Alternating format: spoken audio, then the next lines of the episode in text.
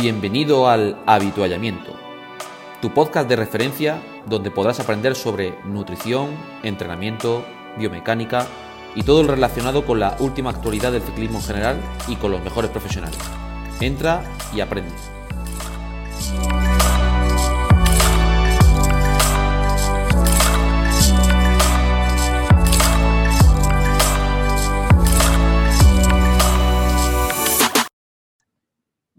Todos y bienvenidos una vez más a tu podcast de ciclismo, tu podcast favorito, el avituallamiento. Y como no, saludar a mis queridos amigos Raúl Cetrán, Márgada, David Barrasco, mi buen amigo aquí Javier Solar, que tengo al lado mía. ¿Qué tal? Buenas tardes. Bueno, tenemos hoy a otros invitados, ya, ya no de excepción, porque ya van a ser todos de súper excepción. Eh, tenemos a los grandes de Javier Zaoneros y Didac Navarro. Muy buenas a los dos. Muy buenas tardes. Hola, muy Bueno, buenas. Muchas, veces realizamos una pequeña presentación, pero bueno, con el currículum que tienen esta- estos dos profesionales, yo creo que es mejor que se, que se presenten ellos mismos, que nos cuenten quién es Javier Zaonero y quién es Didac Navarro, si os no importa, y que os puedan conocer todas aquellas personas que nos están escuchando y viendo eh, en nuestros distintos medios. Contadnos un poquito. Empieza el vicedecano. Es que, de Javi que, que han puesto la música aquí en el velódromo.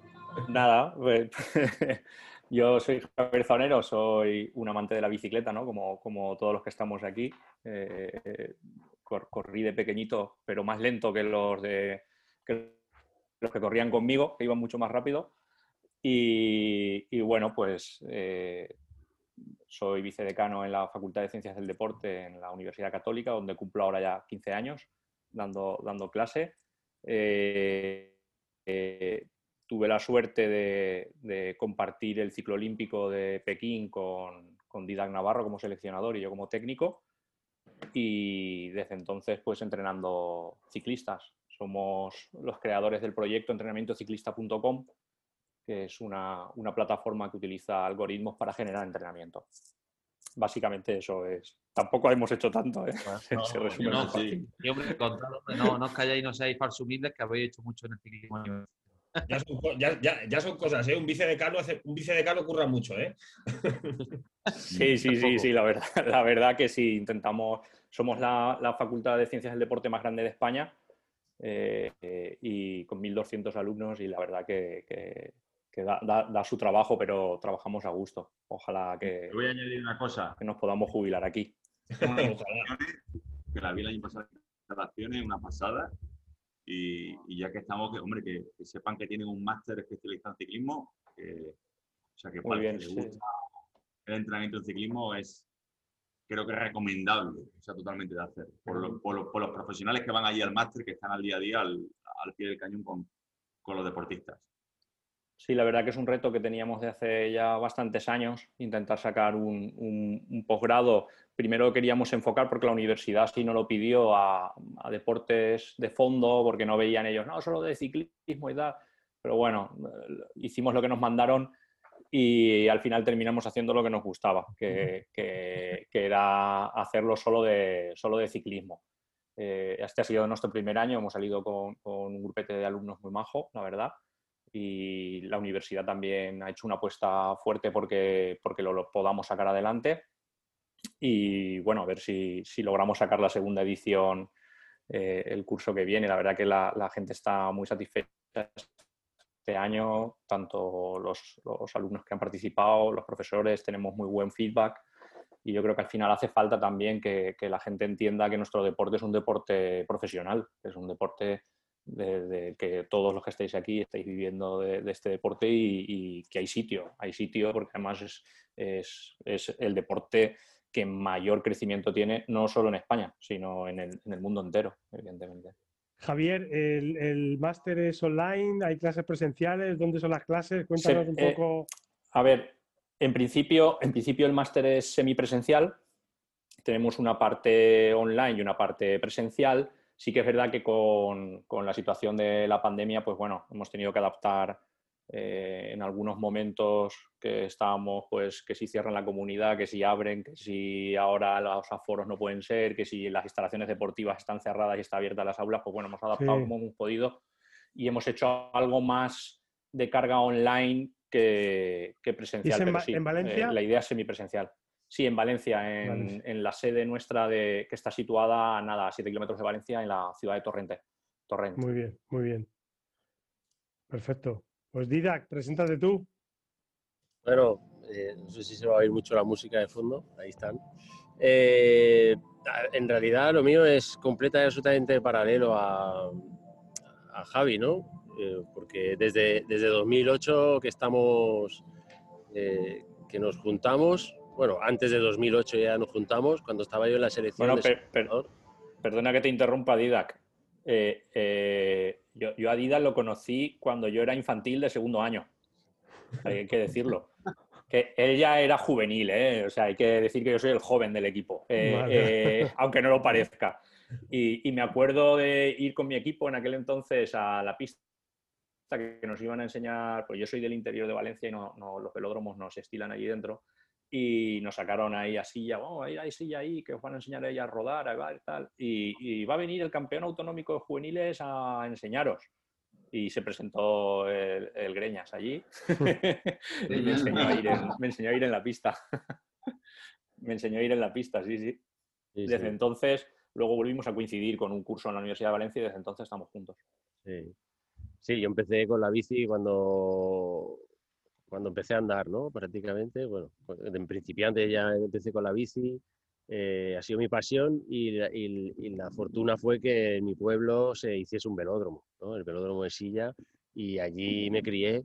Y entonces, claro, por ahí ha pasado un montón de gente, no sé a cuantísima gente he enseñado yo a montar en el velódromo ese, eh, de- que- que hay gente que ni me acuerdo, pues tú me enseñaste, eh, ni, ni me acuerdo. Empecé desde, desde la base más, de, más abajo con, con los críos. Y bueno, allí me empecé a formar eh, y, y, bueno, hice la- el grado en Ciencias del Deporte y nada, seleccionador de la Comunidad Valenciana, bastante focalizado en la pista, que fue mi pasión, que siempre ha sido mi pasión. Y, y bueno, en la selección valenciana, de ahí en la selección española, que fue cuando fiché a, a Javi también, para ir a, para estar en la selección y hacer el ciclo olímpico de Pekín, que como sabéis, nos, nos fuimos con tres medallas, uno de una plata y un bronce. Contarnos quién son Go Torres, Go Mora, que la gente los conocerá. por- por- contarnos, sois los entrenadores de Go Torres, Go Mora, contarnos un poco quién son, así brevemente, para el que no lo sepa. Go Torres Gomora es un, un proyecto que, que surge alrededor de, de dos fuera de series, que como son Sebastián y, Albert, Sebastián Mora y Albert Torres, que, que tienen unas necesidades, ¿no? Que se le, les surgen unas necesidades y, y nosotros montamos un equipo a, a su alrededor, ¿no? Empezando con los entrenadores, eh, eh, Javi y yo, eh, y luego continuando por todo el resto del equipo que empezamos a, a componer para, para darle eh, continuidad a, a estos profesionales que necesitaban una atención eh, muy concreta, ¿no? Entonces, desde el propio creador del hashtag Chema Lamirán, que eh, puso el nombre, los bautizó como Torres Gomora, ah, y, hace lleva las redes sociales, etcétera, a los fisios que tenemos, a los médicos, al nutricionista Juanba, a, mm, eh, a- no, no diré que, que- que es Go Torres Go Mora total, pero sí que es uno de nuestro, de, de mi padre eh, como entrenador, el hoy izquierdo, que estuvo por aquí también por el, por el Sí. avituallamiento. Y, y no digo que no forma parte de Go Torres Go Mora, pero bueno, es uno de los, de los, de los asesores eh, consultados y uno de los, de los formadores. Entonces, Go Torres Go Mora en realidad es un proyecto que surge alrededor de estos dos para darles eh, atención a lo que necesitan para que se puedan desarrollar en el, en el ámbito eh, del ciclismo profesional, no solo en el de la pista, que ahora están en el Movistar Team, sino en el, en el ciclismo en general. Gabri, cuéntales cómo, cómo lo hacemos normalmente. Te estoy quitando el puesto ahí también. Pues básicamente, bueno, seguramente hayáis escuchado algunos de los episodios que tenemos aquí en el podcast. Básicamente vamos a hacer un interrogatorio de dos preguntas donde luego después nos tendréis que cuenta bancaria con el currículum que tenéis. no, eso es última broma, ¿vale? Eh, entonces, bueno, básicamente nos interesa muchísimo que nos contéis un poquito y también habrá más preguntas aparte de, bueno, contarnos como un poco vuestra, vuestra metodología de trabajo y, y- y, bueno, qué, qué objetivos tenéis en este ciclo olímpico, sobre todo ya en lo que es en, en estas ya estos Juegos Olímpicos que van a ser próximamente. Contadme un poco. Bueno, pues eh, a ver, método de trabajo. Al final lo que hacemos con Al- Albert y, y Sebastián es, eh, aunque los dos, aunque tanto Dida como yo estamos juntos constantemente, o sea, nos vemos todos los días prácticamente, pero él se encarga más de, estar encima de, Sebastián y yo estoy un poco más encima de, Albert, ¿vale? Eso en cuanto a la distribución de, cómo gestionamos ¿no? la- las relaciones. Eh, nuestro método de trabajo es que, no sé, no tiene ningún secreto. O sea, lo que hacemos es planificamos, en realidad, en realidad este ciclo olímpico eh, lo empezamos a madurar a finales del 2016, eh, cuando sabéis que en los Juegos de Río eh, hubo un cambio de programa y, nuestras especialidades pues no, estuvieron y no, no- tuvimos posibilidad de, intentar clasificar los Juegos de Río. Eh, Albert y Sebastián nos plantean un reto que es intentar llegar a los siguientes Juegos y sin saber todavía que se escuchaban rumores de que la Madison podría estar, pero no se sabía todavía cierto y empezamos a preparar el Omnium, ¿vale? el Omnium con el formato antiguo. Eh, pues nada, básicamente lo que hicimos es, con los mimbres que teníamos, construir en el 16 una programación hasta el 20. Per- Perdona, perdona, Javi, un, un Sí. segundito. Eh, explica muy, muy brevemente qué es el Omnium y la Madison para la gente que no está puesta en pista. Son pruebas de fondo, así, nada, en, en un, un minuto. De- lo que es ahora, lo que es ahora Sí, la Madison que es ahora. una es, es una prueba a 200 vueltas que, que compite un equipo de dos personas y se van dando relevo- relevos. Una, una está en competición y la otra está descansando, entre, entre comillas, ¿vale? porque, porque el descanso es poco. Cada dos vueltas, dos vueltas y media se van dando relevos y Los de las consiguen manos, ¿no? por Sí, los de las manos se van dando con la mano. es- muy visual, es, Es eso, vale. Sí, es la prueba más difícil de seguir, pero es la prueba más atractiva del, del programa. O sea, es, es, digamos, la, la prueba estrella de, de la pista. Y luego el Omnium es un decatlón de pruebas de fondo. Cuatro pruebas en concreto. Scratch, tempo, eliminación y, y Omnium. En las tres primeras se dan puntos en función del puesto que hagas y en la última prueba coges los puntos que sumes. Eh, el que más puntos tiene, pues gana. Vale, vale, gracias. Y, y son, son, el, el nivel ha subido muchísimo de- del, del 16 aquí y, y- y aunque estamos entre los favoritos, evidentemente puedes quedar primero o, o te quedas el 12 en un despiste. O sea, no, no- quedar más atrás del 12 es, es algo catastrófico, nos tiene que pasar algo, pero sí que es verdad que, que los 12 primeros en, en Omnium están muy igualados y los 8 primeros en Madison hay un- una igualdad tremenda. O sea, es bastante complejo. Una pregunta, Javi. Y nuestro método de trabajo es simplemente organizarnos. ¿Eh? ¿Quién- una pregunta, ¿quiénes veis de favoritos para juegos? O sea, ¿quién, ¿quiénes hay ustedes A que ver, van a estar disputando por, por el podio? Yo creo que Eh, Torre y Mora estarán ahí intentando pelearlo, ¿no? Pero, o sea, ¿quiénes veis ustedes decir, esta gente eh, los vemos súper peligrosos y, y nos a ver, van a súper poner muy peligroso. difícil"? En, en, en, Omnium está claro que el máximo favorito es Benjamin Thomas, que en este ciclo es el único que ha logrado doblar mundial. Y, lo hemos visto ahora en los seis días de, Italia, que, va, en moto. ¿vale? o sea, va exagerado. En, en Omnium el máximo favorito es él. eh, y el resto siguen siendo peligrosos. Quiero decir, hay gente que está en un nivel muy alto, como pueden ser los daneses, Larsen, eh, puede ser Plunge, que también va a hacer con Alemania. Sí. O sea, es que puede ganar cualquiera. Pensar que el que ha hecho el 13 en el Mundial ha sido campeón del mundo.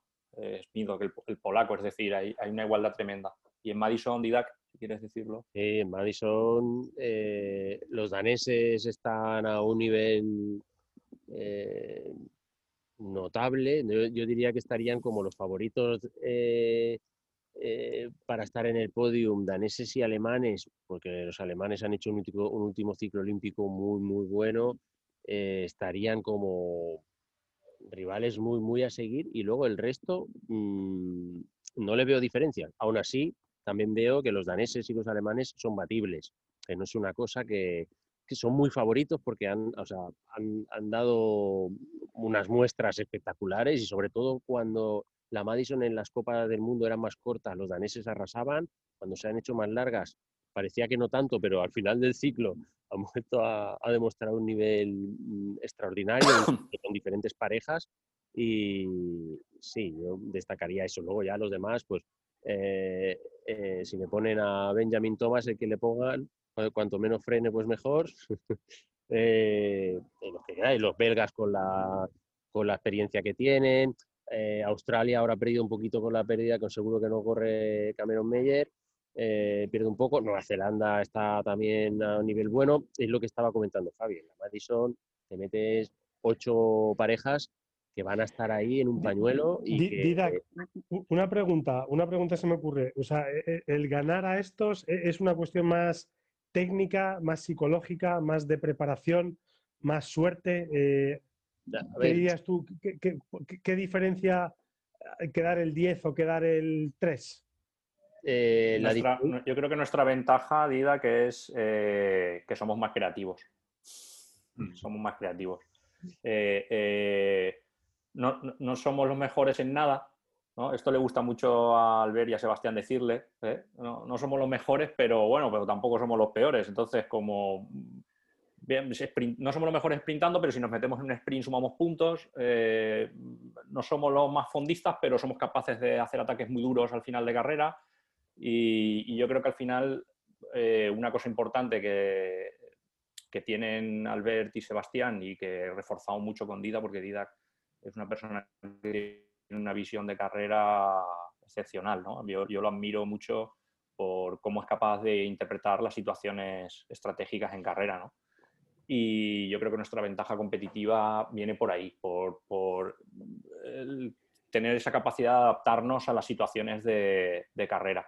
Que somos capaces de estar en el podium con, un, con en, la, en la carrera más rápida de Madison que se ha hecho en la historia, que fue el Mundial de Berlín, hicimos segundos, con equipos muy fuertes en sprint, con equipos atacándonos muy, muy duro y no dejando movernos, porque todo el mundo sabe que cuando nos movemos eh, vamos a por todas. Y también somos capaces de estar en el podium cuando está Wiggins y Cavendish abriendo a tope y somos capaces de ir con ellos en el corte. Es decir, yo creo que, que las posibilidades están. Ahora, ese día, en ese momento, te tiene que salir todo bien. Si vale. nos puede pasar, hemos tenido pues, un ciclo con, hemos tenido muchos éxitos, es verdad, y hemos sabido aprovechar mucho las situaciones, pero también hemos tenido eh, situaciones complejas con caídas eh, que han estado a punto de dejarnos abajo de, del ciclo olímpico y, y, entonces eso tenemos que ser conscientes que nos puede pasar también. Y una pregunta más técnica, bueno, no es mía, es de Luis de Transpiste, que me sabía que veníais, que decía, por favor, pregúntales si puedes que si habéis hecho algo específico para el tema de la aclimatación a la humedad, aunque sea en velódromo, y luego el tema del jet lag, cómo lo vais a gestionar, ¿no? Porque hay mucha, se está hablando mucho sobre hecho, esto, ¿no? De cómo Sí, no, el jet, lag ya, el jet lag ya lo teníamos probado porque hemos competido ya, no es la primera vez que competimos, Alberga no ya la Copa del Mundo de, de Hong Kong, que nos pilla más o menos en horario, creo que son siete horas también si, si, no son siete serán seis y media. ¿vale? Y nada, nosotros lo que hacemos básicamente, de hecho empezamos hoy la, la aclimatación horaria y, y, empezamos a trabajar, hacemos un cálculo, no, lo normal en el, jet, en el jet lag para personas mortales como nosotros es un día por hora, ¿no? lo que tardamos a adaptarnos, eh, ellos adaptan mucho más rápido y lo que hacemos es intentar amortiguar más o menos el 50% de ese jet lag en los días previos al viaje. Entonces, mañana empezamos a adelantar poquito a poquito la hora de irnos a la cama, eh, adelantamos los entrenos y pues bueno, vamos conjugando esa, esa situación para que eh, luego hacemos un cálculo final de cómo se va a viajar, cómo nos vamos a desplazar, para saber si en el avión tienen que ir despiertos o durmiendo, a qué hora van a aterrizar, y entonces creemos que nos ha quedado muy bien. Si somos capaces de hacerlo, en 48 horas estarán adaptados a, la situación horaria. Sí, eso ha cuadrado bastante bien y además eso nos ha obligado a que ahora que estamos en Valencia todavía entrenando a cambiar eh, un poco los horarios de entrenamiento ¿no? y adelantarlos un poco. Entonces la sesión de la tarde, por ejemplo, es muy pronto, que nos ha venido bien también para hacer la adaptación. Aquí tengo el, el, aparatito este que nos mide temperatura, humedad, presión atmosférica, también nos da la, densidad. Pero sobre todo eh, hemos buscado la adaptación en Valencia y en Mallorca porque hemos visto que la temperatura más o menos es la misma y, la humedad sí que es cierto que en Tokio es algo superior, eh, pero es muy próxima. Ahora mismo hoy tenemos 53,6 me marca ahora, con lo he cogido la mano va variando. Eh, hemos estado a más de 60 y allí están mm, es un poco más alta. Lo que no nos hace falta, como por ejemplo he visto a los, a los belgas que se meten en una cámara y hacen rodillo con el otro día en, Instagram ponía 33 y 33 grados y 60 y tantos de humedad. Claro, tener un rodillo, en un rodillo, en una cámara, eh, no lo mismo que estar en el velódromo dándole vueltas y entrenando para hacer la... Mm. Entonces, adelantar los horarios a, los, a la hora de... De todas maneras... Nos ha venido bien para, para, ir aclimatándonos, para mm. ir acercándonos a ese jet lag y para, y para hacer el entreno en las horas que más se asemejan al, a la temperatura y a humedad que vamos a tener allí. De todas maneras, las humedades que manejan en, en, Japón, el cuerpo nunca llega a adaptarse. Es decir, todo lo que sea por encima de 90% de humedad, eh, tú no vas a poder, aunque vivas al 90% de humedad, tú, la transpirabilidad de tu piel no, no, no, va a mejorar hablando de un margen del 10% por ejemplo, en Japón estábamos viendo estos días, porque estamos revisando todos los días la temperatura y la humedad, hay horas, franjas horarias que llegan al 100% de, de, humedad. Eso no te adaptas nunca. O sea, eso sabes que vas a, intercambiar muy poco agua, tu temperatura la vamos a tener que regular de otra manera. Sí que sabemos que en el velódromo hay aire, acondicionado y entonces, pues, algo, aunque funcione mal, algo hará. ¿Habéis probado, probado a lo mejor materiales nuevos en, bueno, nuevos o algún tipo de material diferente para los monos o alguna estrategia diferente aparte de la aclimatación propia? Sí, a ver, de material sí que hemos... no, ah, de... Para la temperatura, quieres decir, en principio, no, sí que es cierto que hay los que, que si el buzo no transpira nada puede ser un hándicap, eso, eh, el buzo sí que, sí que transpira, pero hay buzos que, que no transpiran y puede ser un hándicap, pero no hemos incidido mucho en, en eso. Material sí que hemos probado un montón, eso sí, para qué material, pero no, o sea, en relación con la temperatura y la adaptación, salvo que transpirase, que era una, una, cuestión que nos preocupaba bastante, no, no hemos trabajado nada. porque en una prueba de 200 vueltas, me imagino que la tasa de sudoración será bastante alta y el mono puede acabar, eh, vamos, como pesando un kilo más al final cuando se lo quiten, imagino. Digo, a lo mejor con algún tipo de sí, sí. o algo. No, el mono, el, buzo que vamos a llevar es el que nos prepara Inverse, que sí que es verdad que, hemos trabajado mucho en cuanto a costuras y demás. Y, es un buen buzo, quiero decir. Al final piensa que como se circula vas a una velocidad media de 60. Eh, aunque el ambiente tenga mucha humedad, en cuanto tú empapas, eh, el propio aire de tu velocidad hace que, te ayuda a termorregular. Sí, te ayuda a termorregular. Bueno, ah, bueno, Chema, dale, dale, dale.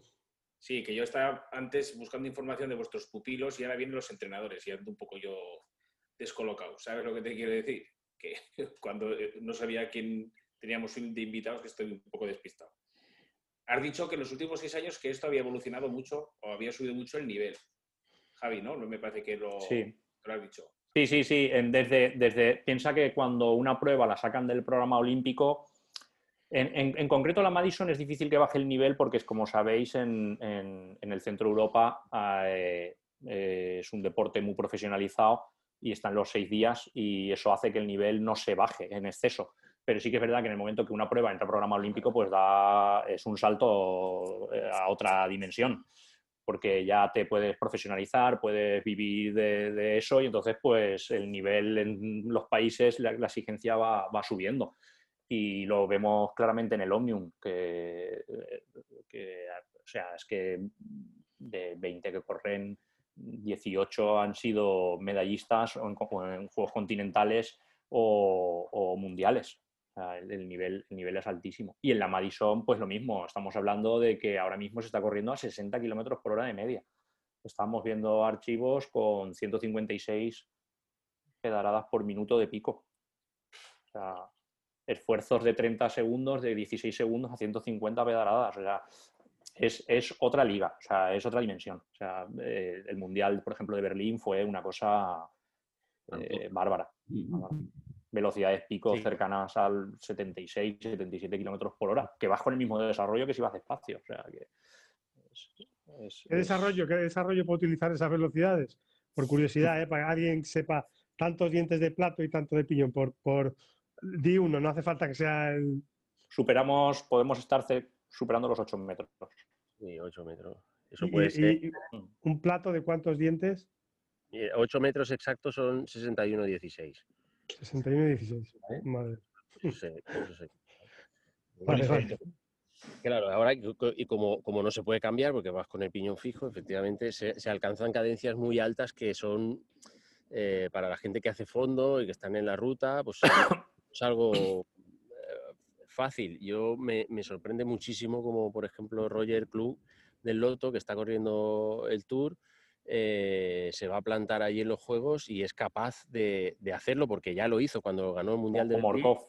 Pero ahí venía, de Abu Dhabi, ¿no? Y cogió ahí 24 horas después, se baja y, y, arrasa. Y no, eh, eh, cogió el avión, se vino y, el avión aterrizó tres horas antes de empezar la carrera y nada, se subió al rodillo y, ganó. Vino, vino, vino, y venció. Y, y, Morkov igual. Morkov igual también tiene una capacidad de adaptación muy, muy, muy, muy, muy alta. Este está haciendo carretera y al día siguiente se mete en la pista y es capaz de llevar esas cadencias. No todo el mundo es, es capaz de adaptarse. Claro, entonces para estos corredores era relativamente sencillo luego cuando tienen que pasar a carretera, por ejemplo, una crono, ¿no? Si están acostumbrados, hombre, no es lo mismo en, en, tiempo, ¿no? Pero supongo que será mucho más fácil que para otro corredor que no haya sido experto o especialista en pista, ¿no? Y hacer esos cambios a, cadencias altas y sprintar, eso mm, tiene cierta flexibilidad para poder realizar esfuerzos de ese tipo. Eh, una crono también, no hacen mal las cronos, los fondistas. O Filippo Gana es el, es el, marquista mundial en, en, persecución individual eh, y en carretera es el campeón del mundo de contrarreloj. Y una cosa, que es habitual ver cualquier crono World Tour, 10 primeros, ves que hay cuatro pistas muchas veces. Y la gente parece que le cuesta, sobre todo aquí en España, ¿no? que se den cuenta de eso. Pues eso, yo me refiero a eso, que, que, relativamente es más sencillo para un tío que está acostumbrado a mover platos de 60 y pico. Sí, y no, solo, y no solo eso, luego la ventaja que te da, eh, por ejemplo, una de las fortalezas que tienen eh, Albert y Sebastián en Movistar es que tienen la capacidad de donde se ponen, se quedan. O sea, si tú le dices que tiene que ir el cuarto, él se pone el cuarto y no se mueve del sitio porque eh, tienen esa habilidad de que están acostumbrados a correr en un grupo muy compacto. La Madison también es de mucha atención, de colocación. Eh, muchas veces el estar colocado y estar en el sitio y en el momento es más importante que tener fuerza. Entonces, eso para el ciclismo profesional es fundamental. De hecho, los daneses estamos viendo que un país eh, como Dinamarca, que es pequeño, es como una comunidad autónoma nuestra, eh, eh, le están saliendo de los velódromos corredores de un nivel brutal en carretera. Y todos han pasado por el velódromo en alguna de sus, épocas. Y han hecho una inversión potente para potenciar el ciclismo en pista. No solo por las medallas que reparten una pregunta que tengo yo para Dida, que ahora te hago la tuya, Javi, eh, es un poco cómo cambiáis eh, eh, desde el punto de vista de entrenador, ¿vale? ¿Cómo cambia un poco el chip de tener que preparar a un tío para un Omnium o a tenerle que preparar para un Giro de Italia, como habéis hecho con, con, alguno de estos? O sea, decir, ¿cómo, cómo le, a, ver, son fondistas y eso lo hace más fácil que si fuese entre comillas, pero ¿cómo, cómo cambias tú el chip y decir, oye, tengo que prepararte para un omnio, tengo que prepararte ahora para 21 días con puertos y, etapas de 200 kilómetros. principio, en principio etapas o la parte de carretera está en un momento de la, de la temporada eh, muy concreto en el que el contenido del entrenamiento está muy enfocado hacia, hacia esa parte. Además, es una de, la, de lo que nosotros estábamos buscando al estar dentro de un World Tour, ¿no? entrar en, un equipo World Tour, era conseguir ese nivel de carreras, esa exigencia en el entrenamiento para estar a nivel World Tour, que cuando hablas con cualquier eh, cualquiera que esté muy de cerca entre los profesionales continentales y los World Tour, se ve que aquí hay, hay una diferencia notable. Nosotros preparar eh, World Tour en ruta nos da un plus eh, para la pista. ¿Cómo se le prepara? Estos es que son ruteros los dos a, tope. En este caso, Albert sí que ha estado corriendo el, Giro y, se, y, se, preparan el Giro como, como si fuese la, carrera en la que, en la que tienen que, despuntar. También es cierto que las labores de Albert y de Sebastián en el, en el Movistar Team eh, son de ayudar al equipo. Ellos están allí para colocar, para que el líder cuando hace viento, cuando a las aproximaciones a los puertos, etcétera, y, eso lo hacen, mm, les sobra nivel para, para, para, hacer eso. Entonces, prepararse eh, para esas tiradas tan largas, para esas cadencias tan bajas, eh, no es más que meterse a entrenar. La, diferencia viene al entrenar en la, pista, ese cambio eh, parece que es como, un poquito más costoso, ¿no? Ese, eh, cambio de, repente empezar a mover a, a 130, 140 y llegar a 150 de cadencia, torques bastante más altos, eh, que no se dan en carretera, eh, esos cambios, eh, esos picos anaeróbicos puntuales, pero bueno, la ventaja que tienen estos es que están toda la vida haciendo eso, de preparar ruta, aunque no hayan estado en un World Tour, han estado en equipos profesionales varias veces de, menor nivel y, eso lo han estado haciendo. O sea, ellos tienen una flexibilidad como la que tiene Plum o Morkov, que pueden estar corriendo un tour y de repente estar allí, y, estos la tienen y se adaptan. Luego también el ritmo de carrera de, la, de World Tour no es el de Continental, ¿no? Eso, yo entreno muchos continentales y cuando compiten en World Tour te dicen, dice esto, dice esto otra historia, dice otro ritmo más. sí, no, eh, como tú dices, Javier, es, otra, es otra marcha, es, es, es, otro ritmo. Y luego dentro del World Tour hay unas cuantas carreras que son otra marcha más.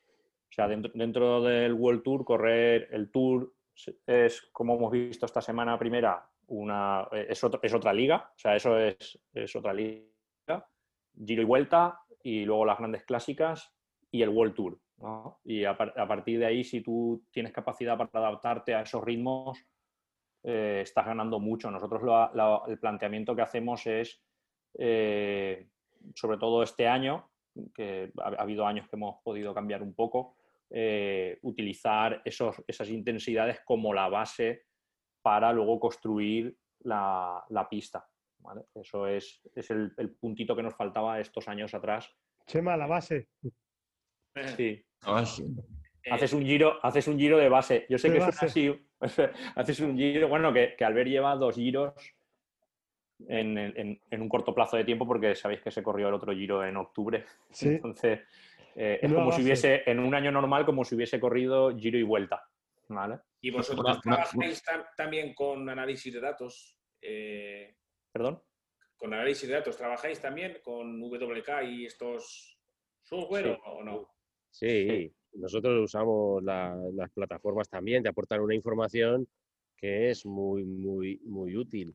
Yo sí que mm, para el análisis de actividades muy concretas y algo muy específico en la pista, me gusta usar más Golden Cheetah que, que VKO para hacer el análisis concreto de, una salida parada, de un sprint de 10 segundos, o me resulta bastante más práctico eh, Golden Cheetah, pero vamos, sin dejar VKO te ha aportado otros, otros datos también, otra información y es, es vuestra herramienta de trabajo a la hora también de trabajar. una sí. herramienta. Nosotros tenemos, tenemos nuestra herramienta propia que, la empezamos a generar en 2008 y usamos nuestra propia herramienta con nuestros propios datos. Y sí que es verdad que, claro, en un nivel tan alto de competición eh, no podemos despreciar ningún dato, ¿no? Es decir, utilizamos todo lo que tenemos a nuestro alcance, todo lo que sea posible. Y una pregunta así, ¿qué, haría falta aquí, o sea, en España o al, ver ya Sebas para dar un salto de, calidad? ¿Qué es lo que necesitarían realmente en cuanto a apoyo institucional por parte del Estado, de sponsor privado? ¿Qué, necesitaría un deportista a esos niveles para decir, tenemos un puntillo más? A ver, yo creo que lo único, lo único que mirando atrás, lo único que, que que yo personalmente mm, sí que veo que, podría habernos dado un, plus, ¿no? De decir, madre mía, si hubiese tenido esta posibilidad, eh, yo hubiese tenido ahora un, escalón más alto casi con seguridad. Es haber tenido la estabilidad que tenemos ahora con Movistar, eh, pues como dijo Eusebio, eh, ha sido un error no tenerlo antes, ¿no? En el equipo, de haberlo tenido cuatro años antes seguro eh, estaríamos hablando, por ejemplo, de, otro Albert que ha sido quinto en La Rioja o ha corrido carreras con, cuando estaba en otros equipos, o sea, se ha defendido bien.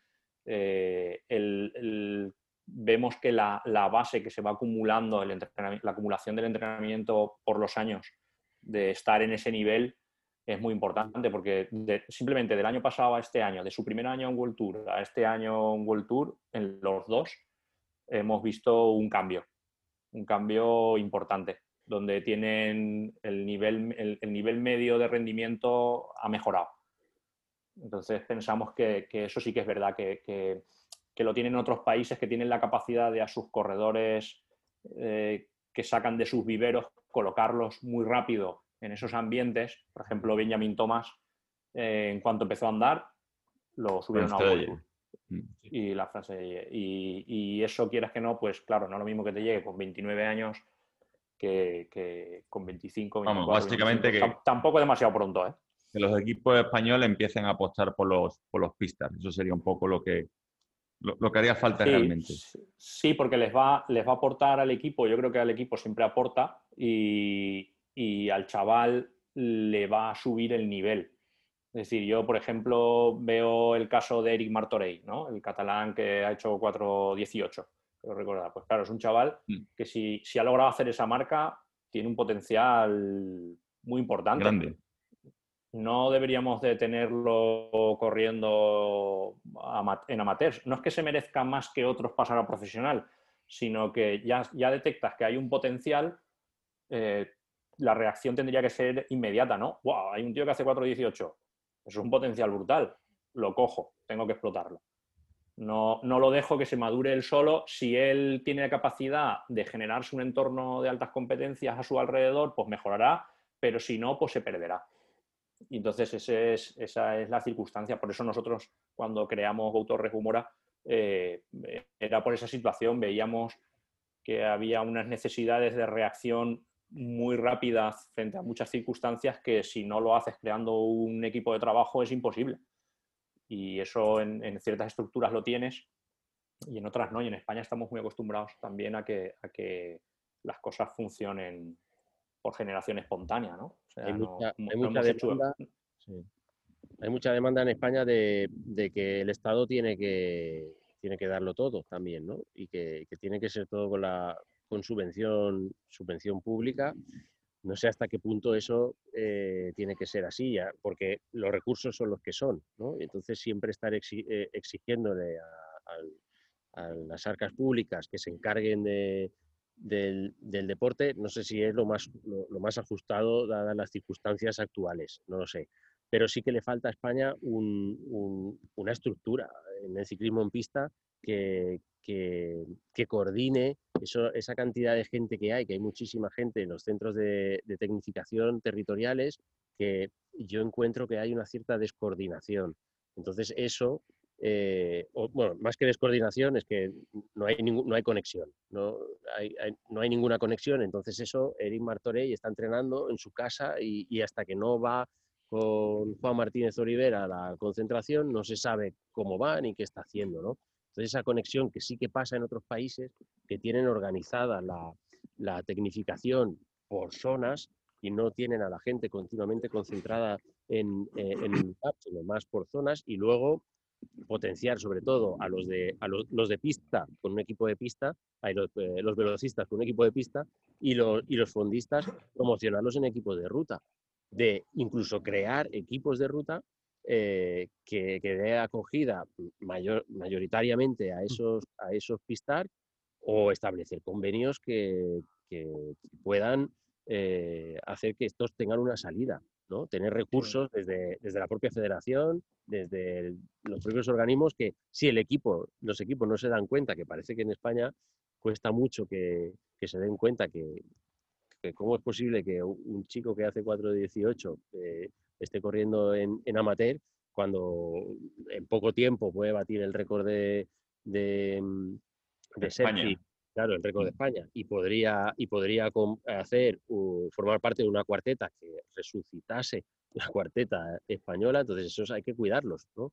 Y, y que y para mí falta eso, esa, que, esa estructura que los pueda acoger y que los pueda lanzar eh, y darles ese, contenido, que como ha dicho Javi, nosotros la diferencia de estar entre, eh, compitiendo eh, a otros niveles inferiores a, el motor que llevan ahora este año, lo estamos viendo ahora reflejado en los entrenamientos de aquí, el motor que llevas ahora de, base es, ha multiplicado ha multiplicado la, la, cilindrada y la capacidad de trabajo que hay es mucho mayor, la capacidad de recuperarse es mucho más rápida, eh, y todo porque han cambiado el calendario, porque están en un World Tour.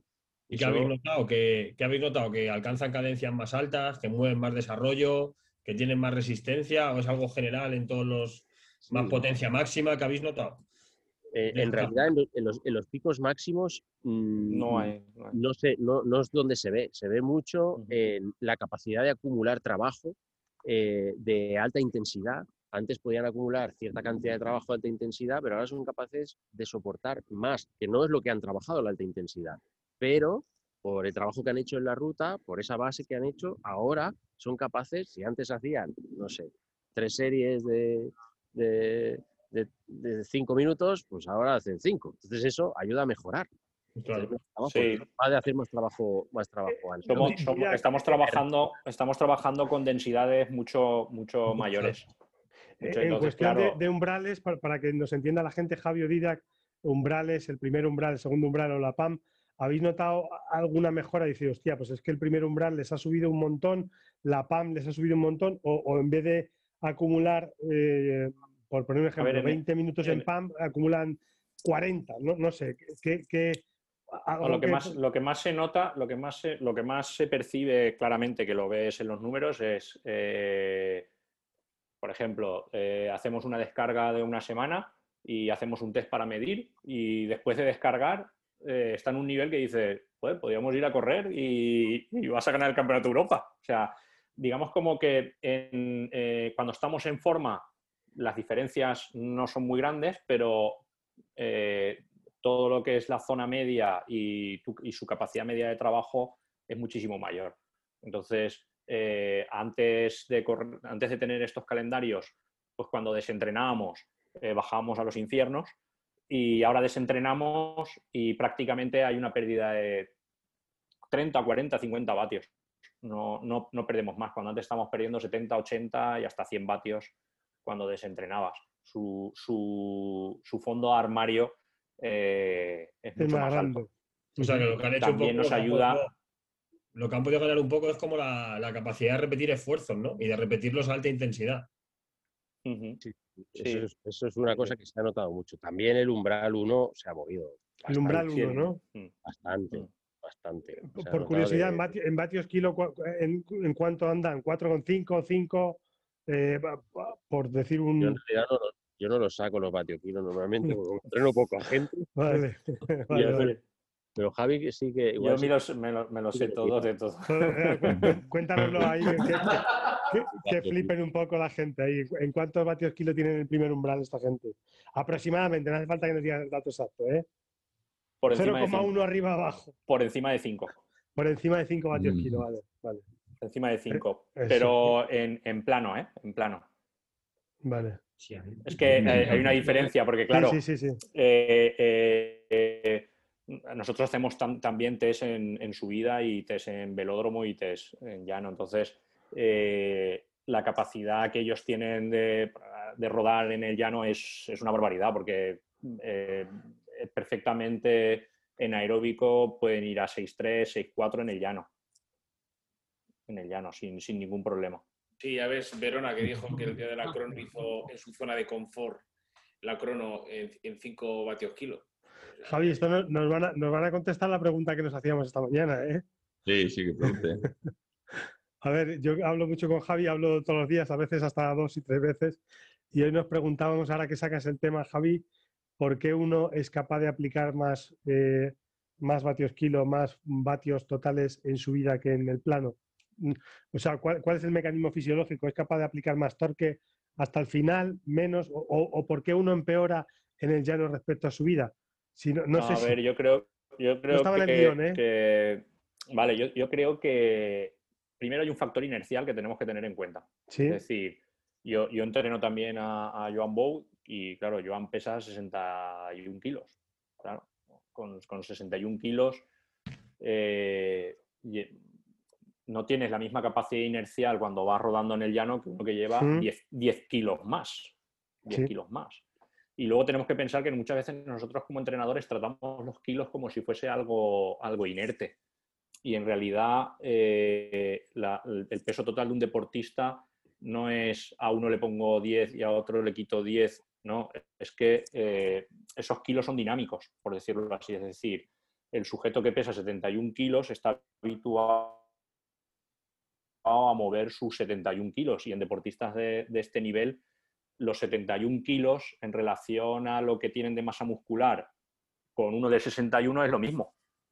Son, son iguales. Es- a- eh, su morfología es prácticamente igual. Tiene la misma grasa, tiene el mismo músculo, lo que pasa es que uno tiene más peso, más peso de músculo también. Y entonces, claro, esa inercia que tiene un gran rodador eh, es una inercia viva, no es, una no es un lastre que te ponga una mochila de 10 kilos y vas a ir mejor en el llano. Pero vamos, yo creo que básicamente se debe a los factores inerciales. Por eso cuando subimos, pues, pues esa diferencia, ¿no? Porque ellos eh, es capaz de desarrollar esos vatios kilos, pero no genera esa eficiencia en desplazamiento un sujeto que, que, al revés en el llano sí que lo hace. Yo creo que al final... eh, y luego también está una, hay una parte mental, ¿eh? también bastante importante, eh, sobre todo para subir. Yo esto con Albert lo hemos hecho muchas veces porque hemos fluctuado mucho su peso y, y es a lo que estés tú preparado mentalmente, ¿no? Puedes ver eh, Van Aert, ¿no? Estos días en el Tour y Mm, Matthew Van Der Poel, ¿no? Que son capaces de subir. No pasa nada. Puedes subir ese peso y lo puedes subir rápido. Es una Yo cuestión le decía a también. Javi y a Raúl que creo que a veces el que es buen rodador tiene ese estigma en la cabeza como que no puede subir y en el momento que lleva la subida ya desconecta y... y- y- Sí, llega, y- llega, a- llega- tiene un hándicap, es verdad que tiene un hándicap, porque no es lo mismo llevar una mochila de 10 kilos que no llevarla, pero es verdad que también tiene musculatura suficiente como para, para mover esos 10 kilos extras que llevas, pero es que, es que no llevas 10 kilos muertos extra, llevas 10 kilos que parte de esos 10 kilos te van a ayudar a, a- a- en realidad... A caminar. mm, Claro, eh, estamos hablando de que el lastre en realidad para un sujeto que tiene 10 kilos más, su lastre no activo, estamos hablando de un kilo y pico, no estamos hablando de más. El resto, el resto del peso es funcional, es un peso funcional. Y por eso en Eh, se pueden, se, se pueden defender muy bien. Alguien que pese un poco más, porque tiene, tiene un potencial muy, muy grande para desarrollar, tiene para desarrollar mucha, mucha potencia, y entonces, pero claro, en el momento que empiezas a subir puertos largos y, y llevas 10 kilos más, eh, es- ya, ya Sí, no, parece- puedes, ya no- no puedes que- con tanta energía, ¿no? ese, ese kilo es yo, yo- yo- determinante. yo- yo le he visto a Sebas en amateur ganar en alto muchas veces. Decía, joder, es que o sea, al final tiene fuerza. Sí, sí, sí, sí, en ese nivel sí. Lo que pasa es que luego cuando vas a nivel World Tour, Y World Tour, claro. eh, tienes que pensar la tendencia a la especialización, ¿no? Si yo soy bueno haciendo algo, prefiero seguir siendo bueno haciendo algo que arriesgarme a... Ah, yo, a estoy, yo yo convencido y, y con Albert lo hablo mucho de que si nos lo planteásemos perfectamente le podríamos quitar de la mochila peso y ponernos y sería y haría bien las cosas. Haría bien subir, pero claro, ¿lo haríamos tan bien como para subir con los mejores o, o sería Claro. simplemente bueno subiendo? Claro, esa es la diferencia. Entonces, a veces prefiero ser, mm, oye, yo a mí mi equipo me ha dicho que en el esterrato en la etapa tal tengo que entrar. Pues Ahí con mis muerte, para- ¿no? características soy capaz de hacerlo. Soy capaz de hacerlo. Pues para, para qué quiero eh, ser Mm. uno más en, Está en la la cosa como, que nunca me voy a perder un año probando algo, ¿no? Sí, sí, sí. O- oye, a nosotros y- además nos pillan una edad. Sí. Yo, yo ya me, me callo y os dejo preguntar, que siempre, siempre hago lo mismo. Javi, yo una pregunta personal. Javier, me han dicho que tú tienes ahí un equipo de fútbol en casa, ¿sabes? O un equipo World Tour.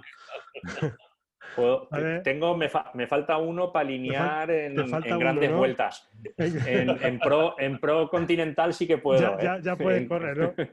¿Cómo, cómo, cómo lo, lo- a- o sea, ya, a ver, nosotros hablamos también en cuestiones personales de los entrenadores. ¿Cómo lo haces, macho? Bueno, tengo una Uh. mujer que, que- que no es un 10, es un 12, o un 15, no sé, un 20. Y no, la verdad que, que, que cuando lo cuento, y esto Dida me lo ha oído mucho porque Dida tiene dos, y yo siempre digo, anímate, hombre, que dos es el peor número. es el peor número, te lo dice. Te lo digo yo, te lo digo yo. Y Dida, no, tal, que no me convences. Y yo, que sí, que dos es el peor número. Yo, yo personalmente, eh, bueno, para que lo, lo digo, tengo seis y me viene el séptimo en camino para, para final de septiembre. Y, y- y la gente se queda sorprendida y tal, pero sí que es verdad que es, mm, es como todo, ¿no? Todo es más fácil de lo que parece, ¿no? Eh, ¿Te pasan los entrenos los muchachos o qué? Sí, los ¿Saben- tengo corrigiendo exámenes. ya, ¿no? Ahí, ya te saben manejar el training peak. Ponle a este dos horas, ¿no? Ponle a este. Sí, sí, sí, sí, sí, sí. No, so- solo tengo uno que le gusta la bici de todos. He tenido, solo hay uno. Como me No, pero es dijo, más fácil, ¿eh? como, como dijo Dida, digo, bueno, ¿qué hace Javi? Dice, no, cuando vamos de concentración, él descansa, ¿sabes? Está de vacaciones. Sí. Sí, la, la gente, la gente me dice, bueno, tú, te- hoy, yo la- semana que viene nos concentramos en Mallorca y es, joder, vida, tengo ganas de que llegue la concentración. Y me dice, ¿para qué? Para dormir, ¿eh? Y yo sí. sí, la verdad que sí. Descanso mucho. Cuando, cuando voy a trabajar, descanso mucho. Cuando, cuando volvemos de vacaciones a la universidad o estoy entrenando con, con los corredores o me voy unos días por ahí y tal, eh, eh, siempre digo lo mismo. "Ah, ahora vienes a trabajar, echarás de menos. Digo, no, no, yo vengo a descansar, yo no vengo a trabajar, vengo a descansar. No, tengo suerte, la verdad, tengo suerte que, que, que sí que es verdad lo del número, ¿no? Con dos, con dos lo pasé muy mal, no sé si por el factor psicológico de, de- de pasar de marcar al hombre a, a marcar en zona, pero eh, cuando tienes uno es muy fácil, ¿no? Parece que tu mujer acude, yo acudo, ¿eh? hay, hay brazos de sobra. Con dos me resultó muy duro porque ya era uno solo para mí. Y con Mm. tres ya como pasas a marcar en zona no pasa nada. El que pasa por allí, pues tú le das el, el avillo que sea y si no te has equivocado, ella se lo dará al que corresponda. Yo, yo riño, yo ahora pasa cualquier cosa y le riño a uno, al que, al que me parece. que Ese ya le dice al otro que ha sido él. Sí. Es más llevadero, es muy llevadero. La verdad que, que los que han venido a mi casa, bu- bueno, al, al- Albert, en realidad tengo, tengo otro más, porque Albert vive, vive prácticamente aquí eh, desde hace muchos años. Para, mí, para mis hijos es un hermano más. Y, y la verdad que tú vienes a mi casa y, y no te enteras que hay tanto, o sea, los ves porque hay bulto de gente, pero no, no es escandaloso el tema. Muy recomendable, muy recomendable que, que- que nos que tenemos que sabes, jubilar y hay que pagar. Sí, eh, cuando vas a su casa, la verdad que sorprende que siendo tantos, o sea, yo tengo dos y se hace ya una montaña y tú ves allí siete y las cosas van. Y están allí cenando, no sé qué, y dices, pero bueno, esto qué?". Están ordenados allí. Sí, Sí, sí. creamos, creo supervivientes, creo supervivientes. Bueno. me dicen la comida, yo, yo tiro la comida ahí y ellos ya se la Que se distribuyen. apañen, ¿no? Sí. Sí, sí, sí. Muy bien. Son muy autónomos, son muy autónomos. Hombre, no queda otra, si no, madre mía. Sí, sí, sí. Es en un campamento constante.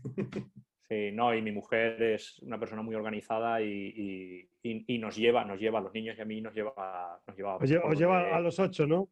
por donde tenemos que ir, por donde, por donde tenemos que ir. la verdad que sí. A ver, es muy sacrificado, sí que hay momentos que, ya no, no, solo por el número de hijos, sino por las actividades que llevas, ¿no? porque al final, eh, con Didac lo hablaba estos días atrás, la presión, la presión va creciendo cada vez más de camino a los juegos, lo estamos notando mucho ahora este último mes y, con todo el trabajo, pues eh, eh, hay, momentos que, se hace pesado de decir, necesito un año sabático o dos, no lo sé.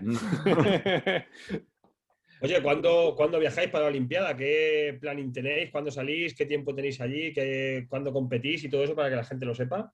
La salida es el día 28. Van a viajar Sebastián, Albert, el seleccionador Juan Martínez Oliver, un mecánico y un fisio. Nosotros, nosotros no vamos a viajar. Nos mm. vamos a quedar en. Nos vamos a, vamos a ir desde casa. Ni siquiera.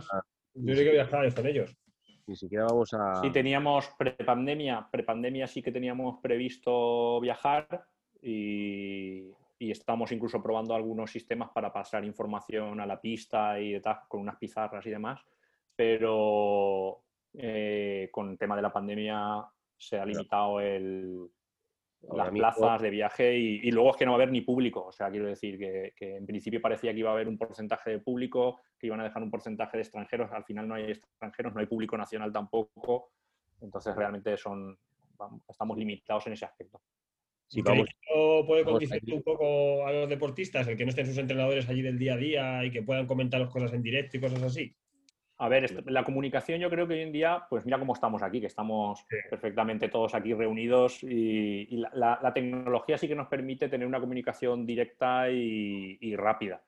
También una de las cosas que estamos trabajando mucho con, Juan Martínez Oliver es porque como él es el que va a estar allí y él es el que tiene que transmitir eh, al final eh, las decisiones ¿no? que se vayan tomando en carrera, el, tener una buena comunicación entre Juan y, nosotros es, importante, tanto, tanto igual como con, con, Albert. Entonces, pues hacemos reuniones donde vemos la estrategia, vemos cuáles son las posibilidades, cómo tenemos que modificar, qué, instrucciones necesita. Ellos mismos, Albert y Sebastián, ya saben, oye, pues mira, cuando pase esta situación, tú lo único que tienes que decirme es los puntos que llevo con tal. No me des más cosas, solo dame eso, que nosotros ya nos arreglamos con eso son dos corredores muy tácticamente muy, muy inteligentes y que son capaces de llevar la carrera en la cabeza y realmente con, si, si, les das lo que ellos demandan tienen capacidad como para autogestionarse. ¿eh? yo creo que, estar allí estar allí sí que yo he viajado a varias copas del mundo para, clasificatorias para, para los juegos yo me he ido a Canadá en un viaje de no sé si duró viaje cuatro días o sea, me, daba tiempo de ir a Canadá, ver la, ver la carrera, justo Sebastián, no sé qué, tal, tal, la Madison, el Omnium, pam, pam, volver al avión y, y, volverme.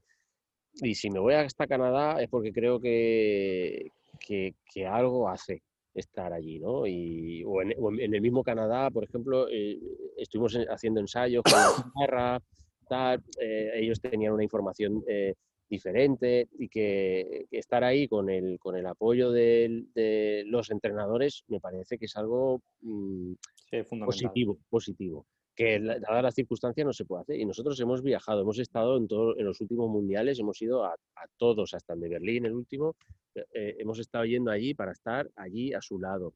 Y parece, a mí me parece importante. Está claro que la comunicación ahora existe, eh, con, la, con, con, la, tecnología te puedes comunicar muchísimo, pero eh, en la grada, incluso en algunas ocasiones ni siquiera hemos estado en la pelús, porque la pelús ni te ven. La pelús es la parte del centro de la, del velódromo. Eh, a lo mejor ni te estás tú ahora? Y, y, claro, pero hemos estado en la grada y en la grada en la Madison a veces ellos pasan eh, ¿qué? Tú te puedes dar una instrucción. Hemos sacado la pizarra con Chema que estaba allí y teníamos la pizarra, les enseñamos y enséñame la pizarra que quiero ver esta información, quiero saber esto en concreto. Y eso sí que lo hemos trabajado bastante, hemos visto un montón de carreras, hemos hecho un montón de análisis a lo largo de los años que les, que les ha dado un bagaje importante, pero estar ahí o, o cuando un resultado no sale bien o, eh, estar ahí, oye, mira, ha pasado esto, tal, tal, tal, o se cae y está fastidiado. Tiene un apoyo incondicional. Cuando estamos nosotros, somos, estamos ahí para ellos. Entonces, cuando pasa cualquier cosa o, cuando ganan ya, eh, no sabe mal no estar. Estar ahí eh, al lado disfrutándolo también, ¿no? Que eso también es importante para, nosotros. Y, y, para ellos que lo comparten con nosotros y que lo hacen con, con muchísima ilusión. Entonces, estar me parece importante. En los juegos, dadas las circunstancias, es imposible ahora mismo. Primero por las restricciones del COE. Yo cuando estuve en los Juegos de, de Pekín en 2008 no podía llevar el staff técnico que yo quisiera. Y yo llevaba, creo que eran ocho ciclistas, que tenía ahí una, un, margen, ¿no? Ahora son los dos. Entonces con dos va el seleccionador, que tiene que ir el seleccionador, un mecánico, un, un fisio, pero no hay más staff tampoco. Entonces eh, no mandan a los entrenadores tampoco solo por una cuestión de la federación, eh, también del COE que limita mucho a la gente que va.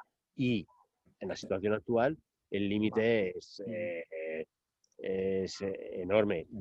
Mm, en otros deportes, yo no sé exactamente exactamente cómo, cómo, van, pero yo sí que veo muchas veces en otros deportes a los entrenadores por allí, que los enfocan y los sacan y no, no sé en calidad de qué viajan. Algunos se ve con acreditación y tal, pero bueno, en este caso en concreto de Tokio 2020, celebrado en 2021, de que no se puede ni estar en la grada, que cuando ya pensamos, venga, compramos los billetes, sí que no se puede entrar, si es que están en burbuja, es que no lo vamos a ver, vamos a hablar con ellos por teléfono o con un Zoom. Y no, entonces para... Sí, tendríamos, tendríamos las mismas vías de comunicación. Sí que, sí que es verdad que, que uno de los handicaps de España eh, en, los juegos pues es eso, que, que al final solo vamos nosotros y, eso es un perjuicio para todos y para nosotros, porque si, un bloque de corredores más grande hubiese clasificado, pues el staff también sería más grande y las posibilidades de llevar técnicos especialistas eh, pues, pues sería, sería, serían mayores, pero claro, en las que estamos pues, pues vamos a mínimos, eh, es la realidad. incluso más allá de las restricciones del COVID, yo creo que sí que es importante que los que conocéis el día a día de los deportistas, pues o sea, es indudable que vuestra labor es, vamos, yo creo que es fundamental. O sea, creo que es indiscutible que, que sí, que por mucho que transmitáis, que el Zoom está muy bien, que tal, pero que al final el, el contacto en la piel, o sea, es algo que... Sí, no, lo, nuestro es el consuelo de los tontos, es decir, ya sabemos lo que va a pasar y entonces pues nosotros nos aliviamos diciendo, pues bueno, si está muy bien, si nos comunicamos, porque claro, muchas veces con ellos también tenemos que transmitirles ese entusiasmo, el decir, bueno, no te preocupes, hombre, si ya sabemos que no vamos a ir, ¿para qué vamos a estar aquí dándonos pena? Nos damos pena, lloramos y abrazamos, ¿no? Pues oye, pues ¿cuál es la misión? Pues la misión es, pues, pues hacemos esto, hacemos lo otro, lo solucionamos y ya está. Eh, eh, es la realidad. Ahora estamos muy volcados. ¿Qué, pues no vamos a estar allí? Pues estamos todos los días, a todas las horas con ellos. Ellos supongo que pues todo el rato. implementarán, ¿no? Que cuando uno esté se da ánimos al otro y el otro, digamos que siendo como... Sí, eso, Eso, sí que es verdad. Eso sí que es verdad, Chema, lo que comentas. Eh, justo lo hablábamos la semana pasada, Ida y yo. Un día digo, joder, porque evidentemente son humanos y, aunque los dos tienen un potencial físico brutal, en algún momento siempre uno pues, va un poquito que me pongo malo, el otro que se tal. Y, es verdad que tiran, tiran muy bien el uno del otro. Tienen dos personalidades totalmente diferentes, ¿no? casi tanto como Didac y yo, pero, pero se, se, llevan muy bien y y pese a lo que pueda parecer, pues, pues, entre ellos dos se respetan mucho y, em, empujan uno del otro. Cuando uno está abajo, el otro tiene la capacidad de, llevarlo arriba. Por la cuenta que le trae por él. Sí, sí, también es verdad que tienen una dependencia importante, importante y que, que uno sabe que el éxito suyo no es solo suyo, es de, es de su pareja también. Y, y, saben aprovecharse en competición. Yo creo que nuestra ventaja es que nuestro equipo está muy compensado nuestra ventaja, el equipo está muy compensado y entre ellos saben aprovecharse de, oye, ahora tengo que tirar, ahora no, que lo mato. Eh, y eso en muchas parejas no se da. Eh, yo, por ejemplo, creo que una de las desventajas que va a tener Benjamin Thomas, la pareja francesa, es el que Benjamin Thomas tiene mucha diferencia de motor con su pareja y en un momento dado lo puede reventar. Y si revienta su pareja ya no hay nada que hacer. Los machacaremos. Pero, pero, pero puede pasar y entonces ellos se saben leer muy bien y saben cuando tienen que parar.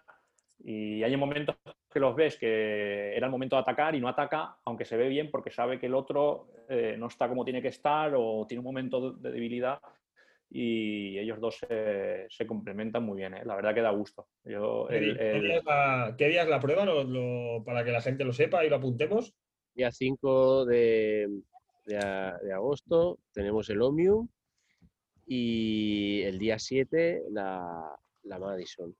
El 5, Eh, de la tarde, hora, hora de Tokio, menos 7. ¿no? A las Sí. 5 de la tarde, menos 7 horas. Y a las 4 y media, menos 7 horas.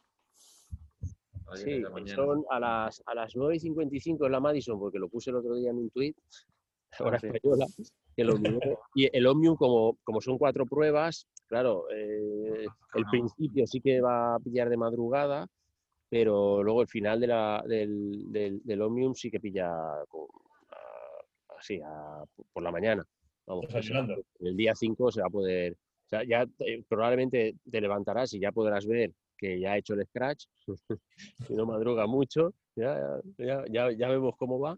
Y sí, pero el, el- la Madison sí, eso es a las, a las 9.55 de la mañana, hora española, eh, em- empieza y dura. La Madison sí que son menos de una hora, cincuenta y tantos minutos. Eh, y el, el Omnium en realidad sí que va a durar este año, dura tres horas eh, en total. En, en- en realidad está muy comprimido comparado con otras competiciones, otros mundiales. Hay menos descanso entre pruebas. 20 Está minutos. comprimido, pero, pero sí que se podrá ver en horario de, de día en, por la mañana en, España, 5 de agosto y 7 de agosto. 7 de agosto. Muy bien. Lo pondremos ahí en el Facebook cuando sumamos el, en la grabación. Mm. Muy bien. Bueno, pues un placer haberos tenido por aquí. Mirad aquí, Javi. Muchas gracias a vosotros por, por darnos visibilidad, ¿no? que al final es, eh, es siempre importante y, y en un proyecto como el nuestro yo creo que, que es fundamental ¿no? que la gente conozca qué, qué- posibilidades hay y, y creo que eh, Torres Mora tiene que ser un, un aliciente para, para el resto que vean que es posible ¿no? Eh, lle- llegar a vivir de esto haciendo un buen planteamiento. Venga, seguro, vamos por la medalla de oro. Vamos a pelearla, eso no, eso no hay duda. Ellos mismos lo dijeron el otro día, ¿no? Nosotros vamos a pelear a por el oro, no vamos a salir a, a- a por algo menos. Oro, sali- sali- salimos a por el oro. ¿eh? Y el que lo consiga es que ha sudado muchísimo, muchísimo. O sea, ha sufrido como nadie. Si alguien nos gana es porque lo ha tenido que hacer, se ha tenido que exprimir mucho porque lo vamos a entregar a, a tope. Eso es lo que transmiten ellos y que, van a estar ahí. Y posibilidades, ahí, Javi, ¿dónde se encuentran? En la página Entreno Ciclismo, ¿no? En la que se encuentran, ¿no? ¿O ustedes? Entrenamientos, nosotros ¿Entrenamiento tenemos entrenamiento, ci- entrenamientociclista.com. Ciclista, eso. Es que, es que entrenamiento ciclismo es, es Es, Javier es- es Fernández. otro, es Javi Fernández. Entrenamientociclista.com. Lo, lo ponemos aquí, lo estoy apuntando yo también. Entrenamientociclista.com. Vale, y en el máster de en el máster de Didac de ese máster de entrenamiento y Competición. ciclismo, y que eso que es este, bueno, ya lo habéis dicho, 50% presencial y online de la. Universidad en la Universidad Católica de Valencia. Católica de Valencia. Bueno, Pues un placer haberos tenido por aquí. Eh, os deseamos muchísima suerte. Esperamos y estaremos muy contentos de que se traigan las medallas de oro que seguro que la traen, porque cada, cada vez que viene el avituallamiento triunfa la gente que viene, así que Oye, y los traemos, ¿eh? Si, bueno, pase lo que pase, lo- los decís que, tenéis, que se tienen que pasar por aquí después de las Olimpiadas. Sí, Bueno, eso está hecho. Pues nada, con esto despedimos ya este episodio del avituallamiento. Una vez más, daros las gracias, por supuesto, por la asistencia, por supuesto, a aquellas personas que nos estéis escuchando, que nos estéis viendo, recordad que tenemos nuestro eh, grupo de Facebook, Podcast El Avituallamiento, también nuestro canal de Telegram, Podcast El Avituallamiento, y luego también nuestro correo electrónico, pues si queréis mirar cualquier tipo de duda, sugerencia, podcastelavituallamiento.com. Un gran abrazo y nos vemos en próximos episodios. Gracias. Hasta luego.